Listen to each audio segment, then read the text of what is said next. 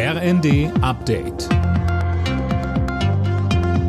Stündlich neu. Auf den Punkt informiert. Ich bin Dirk Jostes. Guten Tag. Der Wirtschaftswissenschaftler Marcel Fratscher fordert einen sofortigen Stopp des Tankrabatts, um nicht noch mehr Steuergeld zu verschwenden, so der Ökonom im ersten. Viele Politiker und Experten werfen den Mineralölkonzernen vor, mit dem Tankrabatt Gewinne zu machen, statt ihn weiterzugeben. Kanzler Scholz trifft sich heute auf der Ostseeinsel Riems mit den Regierungschefs der Ostbundesländer. Bei der Konferenz geht es unter anderem um die Energieversorgung im Osten.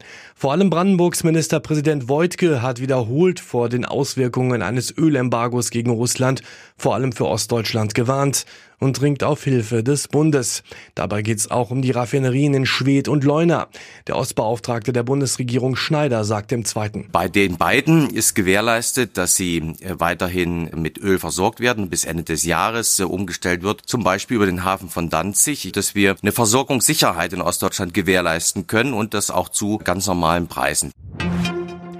Bei den Kommunalwahlen in Sachsen hat die AfD zunächst ihr Ziel verfehlt, den bundesweit ersten Landratsposten für die Partei zu ergattern. Nach den letzten Landtagswahlen ein weiterer Rückschlag für die Parteichefs Krupalla und Weidel. Ob sie auf dem Parteitag am Wochenende wiedergewählt werden, ist damit fraglich. Die 100 größten börsennotierten Unternehmen der Welt haben ihren Wert erneut steigern können. Der lag zuletzt bei insgesamt mehr als 35 Billionen Dollar. Ein neuer Rekord, sagt die Unternehmensberatung PwC. Mehr von Daniel Bornberg. Besonders hohe Werte erreichten US-Technologiekonzerne. Das wertvollste Unternehmen bleibt Apple, gefolgt von Microsoft.